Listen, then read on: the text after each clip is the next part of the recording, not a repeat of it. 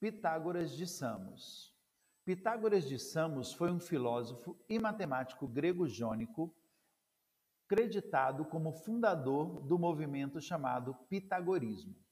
A maioria das informações sobre Pitágoras foram escritas séculos depois que ele viveu, de modo que há pouca informação confiável sobre ele.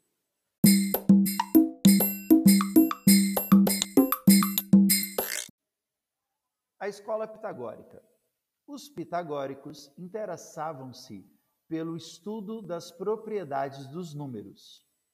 Para eles, o número, sinônimo de harmonia, é constituído da soma de pares e ímpares.